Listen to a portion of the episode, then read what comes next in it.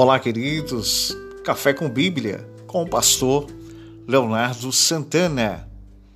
Nesta oportunidade, queria compartilhar com você que está aí nesse podcast uma porção bíblica, esculturística da palavra de Deus que está inserida, colocada, posta no livro de Filipenses, capítulo de número 3, verso de número 12. Não que seja e tenha alcançado, irmãos, o que seja perfeito, mas prossigo para alcançar aquilo que para mim foi designado por Cristo. Irmãos, quanto a mim, não julgo o que esteja alcançado, mas uma coisa eu faço, esquecendo-me das coisas que para trás fico, avançando para que estão diante de mim, prossigo para o alvo pelo prêmio da soberania vocação de Deus em Cristo Jesus. Pelo que também todos quantos somos perfeitos, sintamos isso em nós mesmos. Alguma coisa de outra maneira também Deus vos revelará. Mas aquilo que já chegamos, andemos segundo a mesma regra e sintamos o mesmo Seja também imitadores, irmãos, e tende cuidado, segundo o exemplo que tendes em nós, pelo que também nós andamos. Carta esta de Paulo à igreja de Filipenses. Igreja esta fundada por Paulo na sua segunda viagem missionária. Esta igreja foi estabelecida por ele na Europa de acordo com Atos dos Apóstolos, capítulo 16, Filipos era uma cidade pequena fundada pelo rei Filipe da Macedônia, pai de Alexandre o Grande. Sua maior fama vinha das suas batalhas travadas e conquistas diárias nas proximidades desta. É notório na história proferir e dizer entre as forças de Brutus e Cássio, contra as forças de Antônio e Otávio. Está nos anais da história. Que mais tarde esse se chamaria César Augusto e se torna um imperador. Tornou-se uma coluna romana, uma colônia romana, um posto militar de privilégio, de privilégios especiais. O relacionamento de Paulo com essa igreja de Filipe sempre foi íntimo e cordial, depois ter ajudado a esta financeiramente por duas vezes.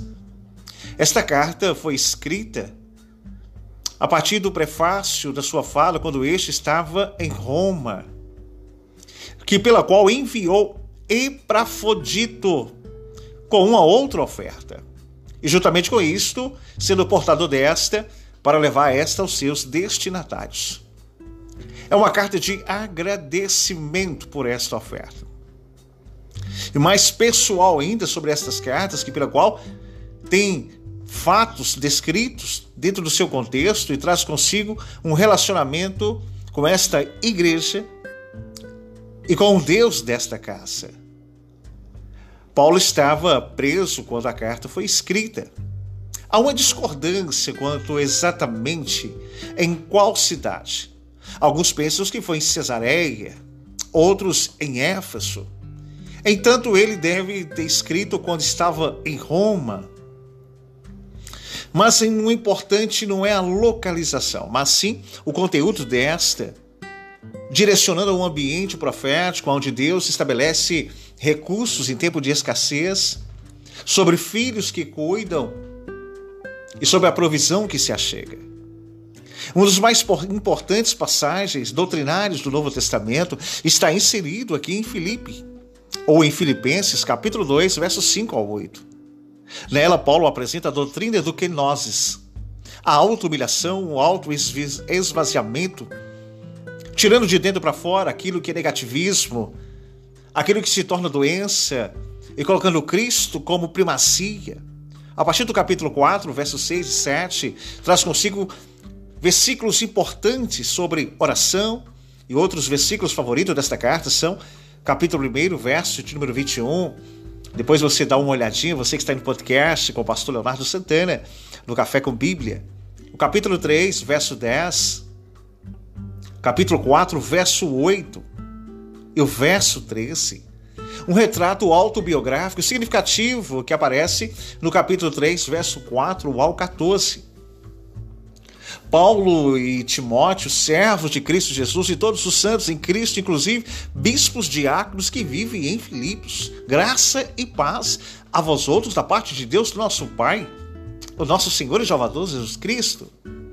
Dou graças ao meu Deus por tudo que recordo de vós, fazendo sempre com alegria e súplicas para todos vós e todas as minhas orações, pela vossa cooperação no Evangelho desde o primeiro dia até agora. Estou plenamente certo de que aquele que começou uma boa obra em vós há de completá-la até o dia de Jesus Cristo.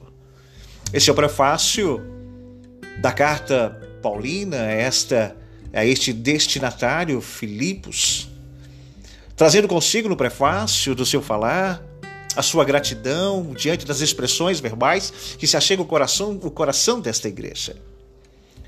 Mas o que eu quero retratar convosco sobre o capítulo 3, o verso de número 12, verso até o verso extensivo ao verso de número 16. Que pela qual Paulo fala que a partir do verso 13, irmãos, quanto a mim, não julgo que haja alcançado, mas uma coisa eu faço, esquecendo-me, guarda isso, das coisas que para trás fico avançando para que estão diante de mim, prossigo para o alvo, pelo prêmio da soberania, vocação de Deus em Cristo Jesus. Seria possível se converter, ter a certeza e santificar-se em busca dessa salvação?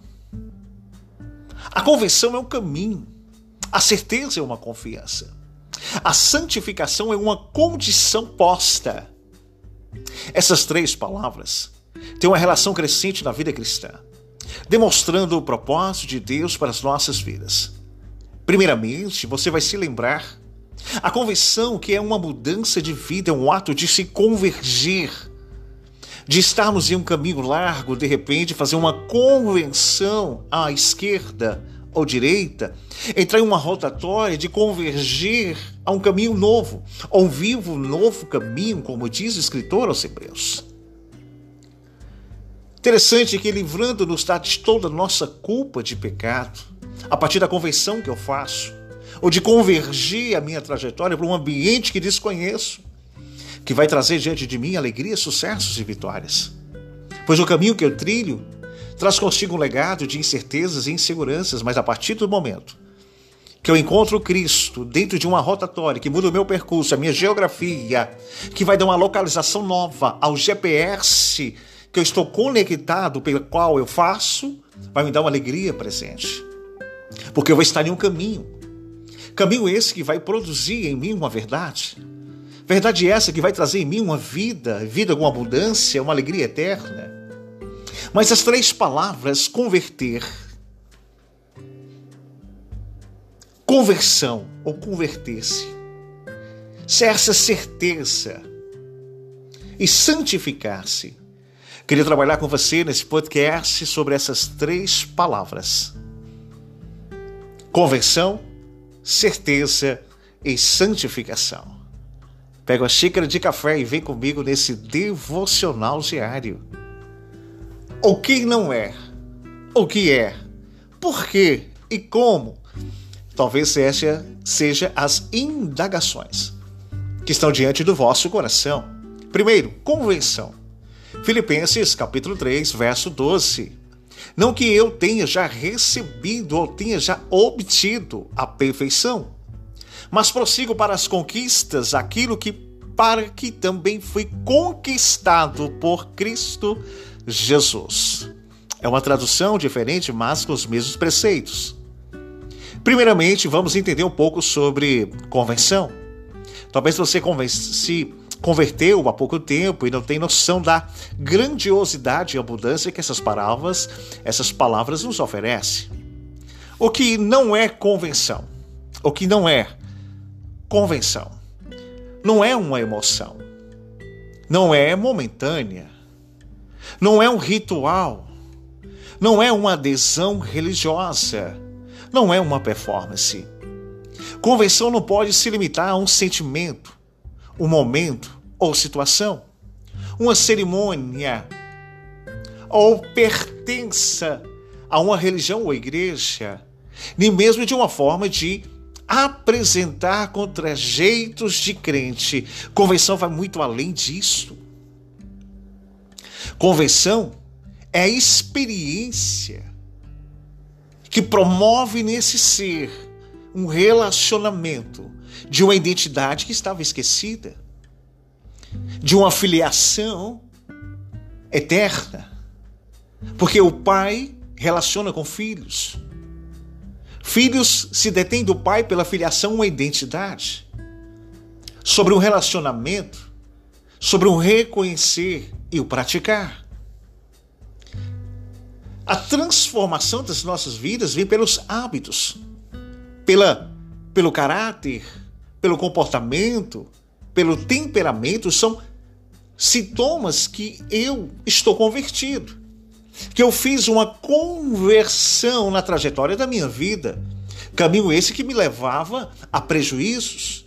Mas quando eu encontro com Cristo, ele muda meu trajeto.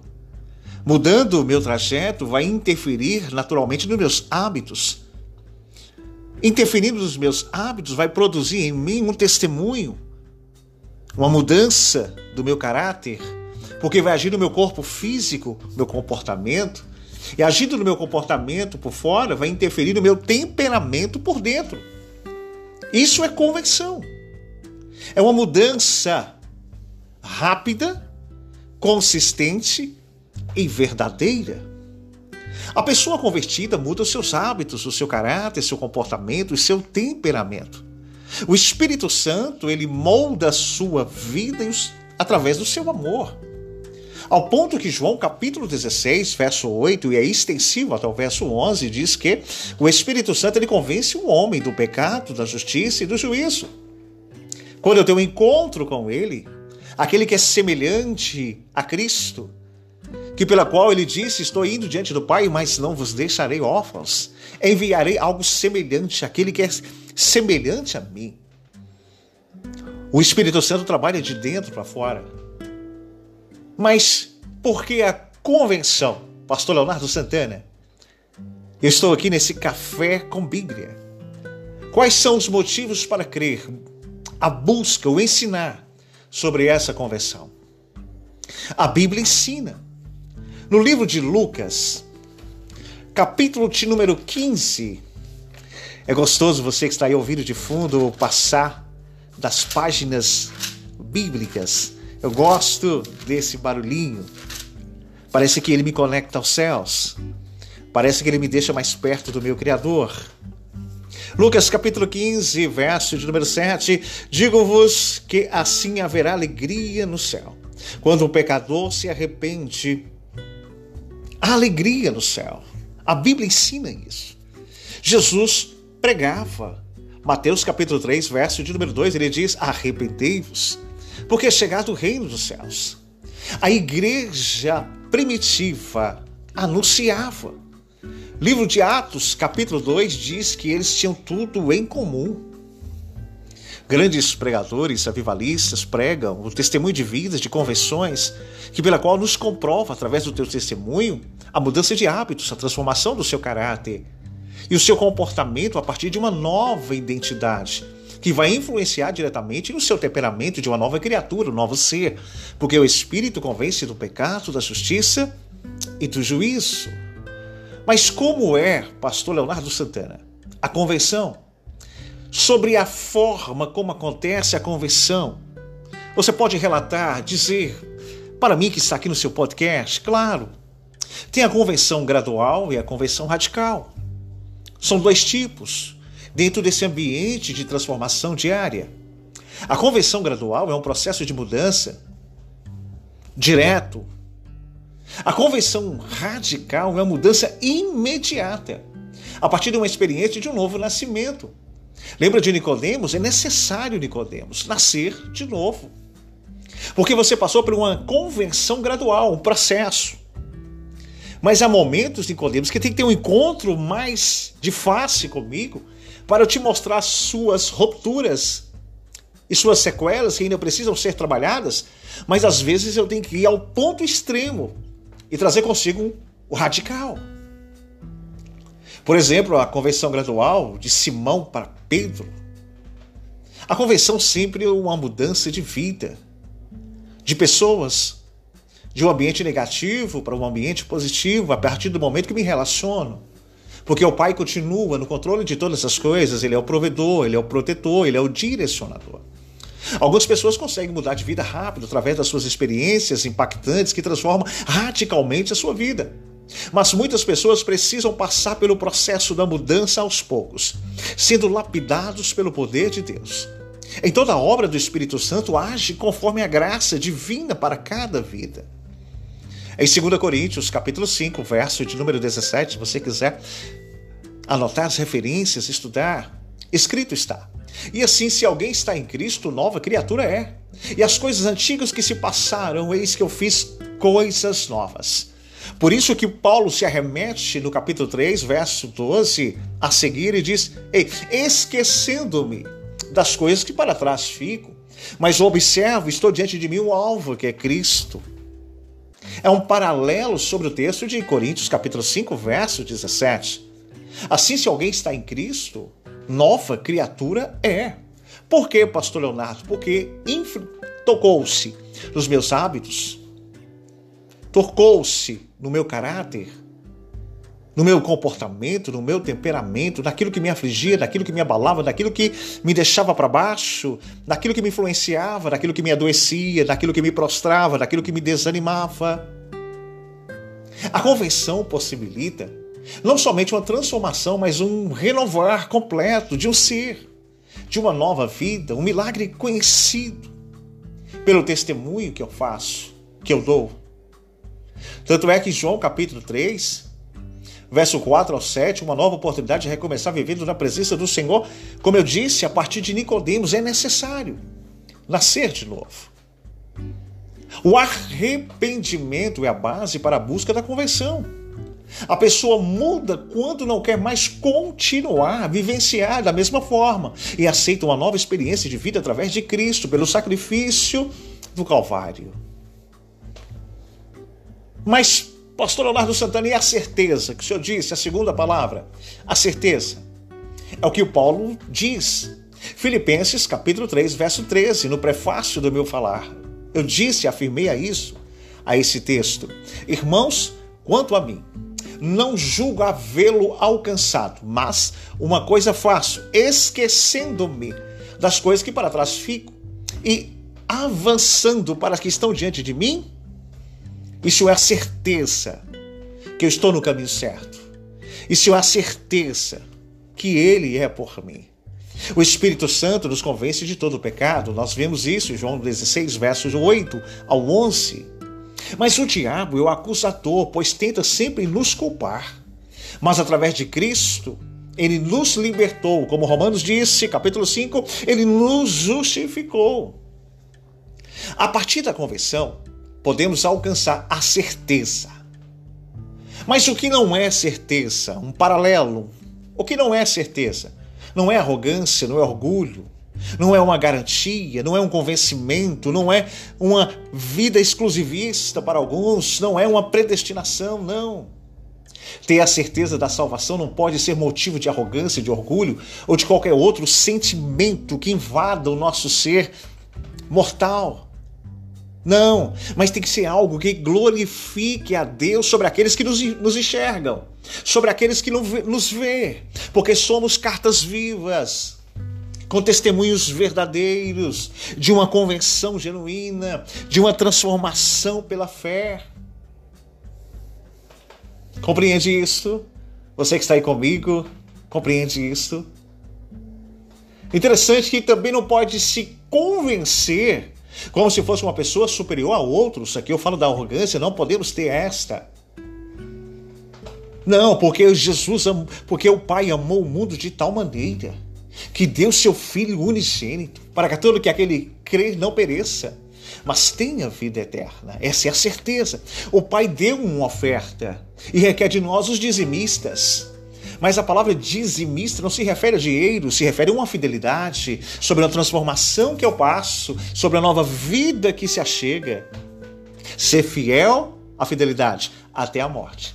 Dar-te-ei a coroa da vida. Essa é a certeza.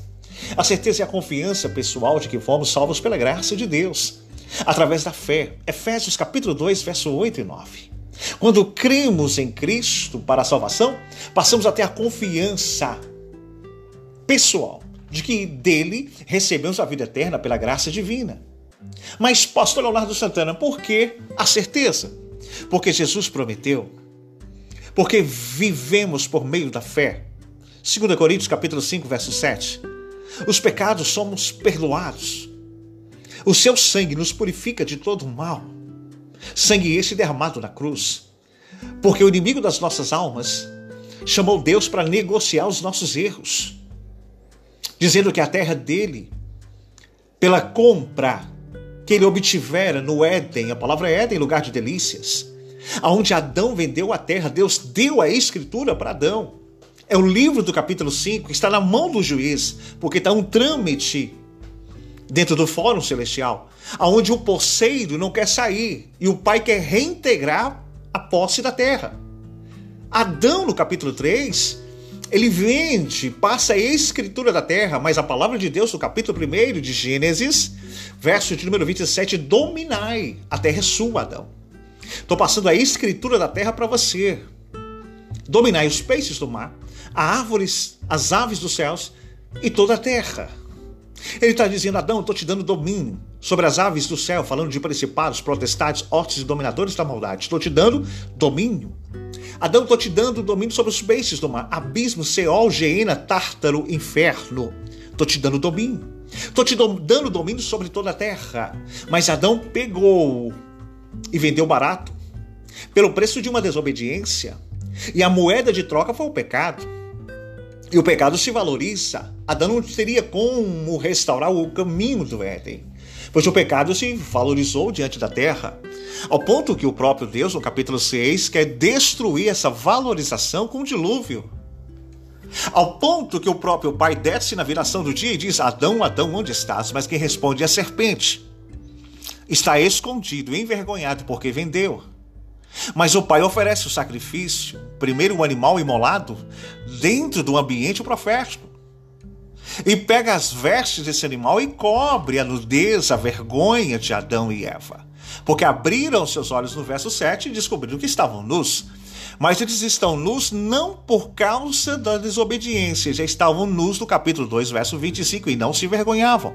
Mas abriu os olhos do entendimento, pois tocou no conhecimento do bem e do mal, ao ponto que foram excluídos do lugar de delícias. Mas o poceiro fica. E diz o texto que o mundo jaz do maligno. Diz o capítulo 4, onde se inicia as civilizações, do livro do Gênesis, verso 7, diz que o pecado jaz às portas e a valorização deste, ao ponto que se termina um dilúvio e resguarda o direito da família, Noé. Conhece o texto. Através disso, Satanás chama Deus para negociar. Levítico 25, 25 diz que se seu irmão empobrecer, o primeiro feito por Deus foi Adão, o segundo feito por ele foi Jesus. Abre aspas, irmãos, fecha aspas. Se teu irmão mais novo se empobrecer e vender aquilo que é de direito vosso, então virá o seu irmão mais próximo e vai reaver o direito daquilo que o seu irmão vendeu. No trâmite do fórum do capítulo 5, onde o livro está na mão do juiz, Satanás tenta negociar. Coloca preço para negociar a terra, porque ele é o poceiro, porque adquiriu o direito de conquista e herança, porque o domínio está sobre ele. Ele pegou a escritura que Adão vendeu chamou para negociar. O pai disse para ele: coloca preço. Ageu capítulo 2, verso de número 8: coloca preço, porque meu é o ouro, minha é a prata. Mas de repente Satanás requer não o dinheiro da terra, porque a terra tem os seus recursos, seus minerais, escondidos seus tesouros escondidos debaixo dela, o ouro, os diamantes, as pedras preciosas, as terras de Avilar, o minério, as pedras. Então, ouro não se precisaria diante dele. Ele diz: Eu quero sangue inocente, porque diante dos olhos do meu e teu adversário, todos nós éramos culpados. Por isso que havia um abismo intransponível entre nós e Deus. Não de Deus para conosco, mas entre nós e Deus. Jesus vem, derrama sangue inocente na cruz do Calvário.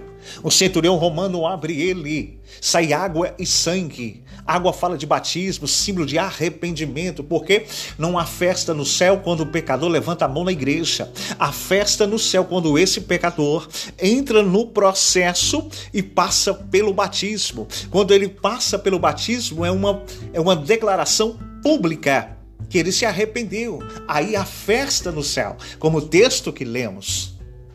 Aí a festa no céu. Quando um pecador se arrepende. E o símbolo de uma publicação, de uma publicação pública diante de testemunhas é quando ele submerge as águas. Ele se converte, porque Jesus prometeu. Por isso é uma certeza absoluta, porque vivemos pela fé. Nossos pecados são perdoados pelo sangue, porque o sangue estava envolto do pão vivo que desceu do céu. A cruz nada mais é que uma mesa, que pela qual aqueles que se achegam passam pelas águas, o batismo, depois se assentam em volta dela e participar da mesa, a ceia. É uma esperança cristã, como diz Coríntios capítulo 15, verso 19. Fomos salvos para a vida eterna, como diz João capítulo 6, verso 47. É a certeza de uma promessa em Cristo Jesus. Somente através da fé podemos ter a certeza da salvação, como diz Hebreus capítulo 11, verso 1, que a fé é o firme fundamento das coisas que não se vê, mas se esperam. Porque Deus prometeu através de Jesus, não vamos perecer, mas vamos ter vida eterna, pela oferta que o Pai deu, pela primícia que se achega. Romanos capítulo 8, verso de número 16, o próprio Espírito testifica em nosso espírito que somos filhos de Deus, é uma certeza. É o testemunho do Espírito Santo que ministra no nosso coração esta convicção dos nossos pecados foram perdoados e recebemos a salvação. Só que dentro deste corpo salvo, eu tenho que ter relacionamento. Eu tenho que me blindar, eu tenho que me purificar. A outra palavra, santificação. Verso 14 e 16 de Filipenses, capítulo 3. Prossigo para o alvo, para o prêmio da soberania, vocação de Deus em Cristo Jesus. Todos, pois, todos, pois, que somos perfeitos. Temos esses sentimentos, se porventura pensais de outro modo, também isso Deus vos esclarecerá. Todavia, andemos de acordo com o que já alcançamos. Quando falamos de santidade, parece algo estranho para muitos, visto que todos acham tão difícil e desistem de tentar. Mas a santificação faz parte da salvação. A salvação faz parte desse corpo que se transforma a cada dia. Mas o que não é salvação? Não é ausência de pecado, não é a perfeição completa não é o moralismo ou o legalismo ou uma religiosidade, não. A santificação não é a ausência de pecado, porque todos somos pecadores. Romanos capítulo 3, verso de número 23. Nem a perfeição completa, nem o moralismo ou legalismo ou uma religiosidade. A santificação é, é muito além disso. Mas talvez a pergunta que se brota é: o que é santificação, pastor Leonardo Santana, nesse café com Bíblia? Ser totalmente separado para Deus. Como diz 2 Pedro, capítulo 2, verso 9. É uma libertação do pecado e do mal, como diz João 8,36. É o perder o gosto, o sabor da sujeira, como diz Romanos capítulo 12, verso 9. É perdoar e permitir o perdão, como diz Mateus capítulo 6, 14 15. É buscar semelhança com Jesus, como diz Filipenses, capítulo de número 2, verso 9 ao verso 11 é vivenciar o amor ao próximo, como diz Efésios capítulo 5, verso 1 e 2. A santificação não nos separa para viver exclusivamente para Deus, sendo libertados de todo mal e de todo pecado, passando a desejar, a desejar a vontade de Deus. Perdoando pessoas, sendo humildes para pedir perdão, buscando ser semelhantes a Cristo, seguindo o seu exemplo, amar pessoas. Mas por que a santificação, pastor Leonardo Santana? Porque Deus é santo e nos ensina a santificarmos. Primeira Epístola Pastoral de Pedro, capítulo 1, verso de número 16. É a vontade de Deus para nós, como diz 1 Tessalonicenses, capítulo 4, verso 3. É a condição para a vida eterna, como diz Hebreus capítulo 12, verso 14. Jesus nos santifica e nos perdoa, como diz João 19. E João 17 nos diz: Santificai-vos, pois, na verdade, porque a sua palavra é a verdade. Mas como buscar a santificação? Jesus intercedeu por nós em sua oração sacerdotal. Em João capítulo de número 17, ele orou por nós. Pela palavra exposta, santificai-vos da verdade, porque a tua palavra é verdade. No verso 18, ele nos dá o exemplo. Assim como tu me enviastes ao mundo, eu também vos envio a este. Por quê, pastor Leonardo? Porque eu tenho uma conversão genuína. Porque eu tenho uma certeza plena. E porque eu tenho uma transformação diária, santificação.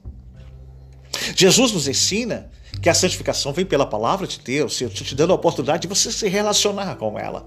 O seu devocional diário é muito importante. É aquilo que te conecta, é aquilo que te atrai, é aquilo que te faz estar perto do Pai, porque você é filho, mas todos o quantos o recebeu.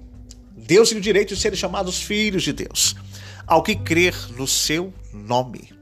É uma vida de oração, como diz João 17 e 19.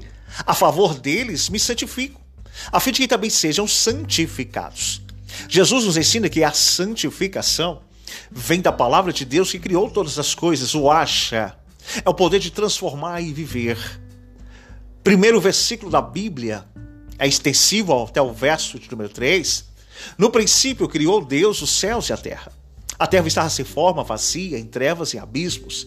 Mas o Espírito de Deus pairava sobre a face das águas e disse Deus: haja luz.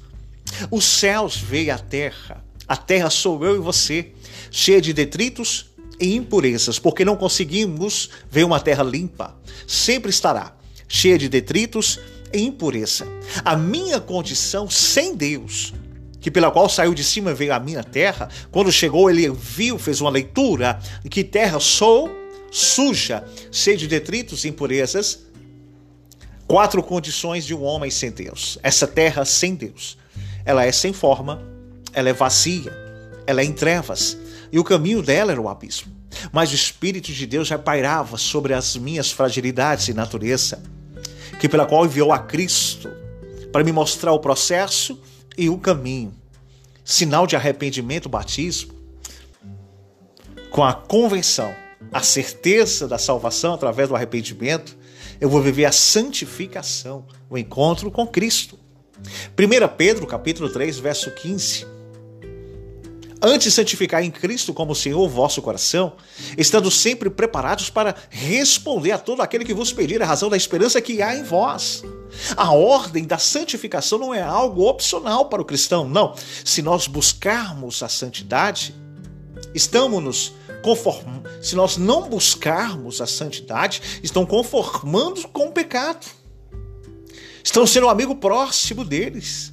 Estamos demonstrando a ele a nossa intimidade. Seria como perder a guerra por desistir de lutar. Por isso que o pai diz no verso 3 de Gênesis: haja luz, que haja luz sobre as nossas obscuridades, sobre aquilo que eu escondo, sobre aquilo que eu guardo. Haja luz para que eu reveja os meus conceitos. Porque eu passei por uma convenção de uma mudança de caminho, de hábitos, de costumes.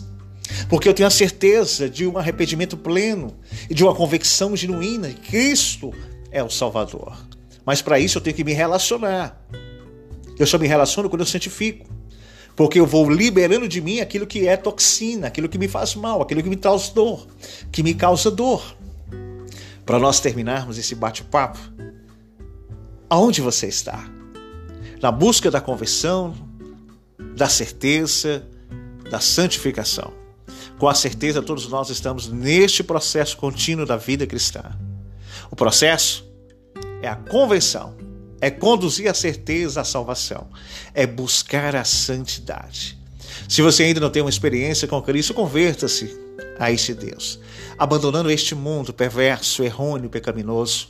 Se você já nasceu de novo e está convertido a cada dia, busque a certeza, a confiança da salvação em Jesus e a santificação através dele. Que Deus possa abençoar o teu dia, nosso café com Bíblia, aqui com o pastor Leonardo Santana, nosso café com Bíblia. Todos os dias tem um podcast, palavra de Deus para o teu coração. Um grande abraço, que Deus possa abençoar o teu dia, tua casa, tua família, em Cristo Jesus.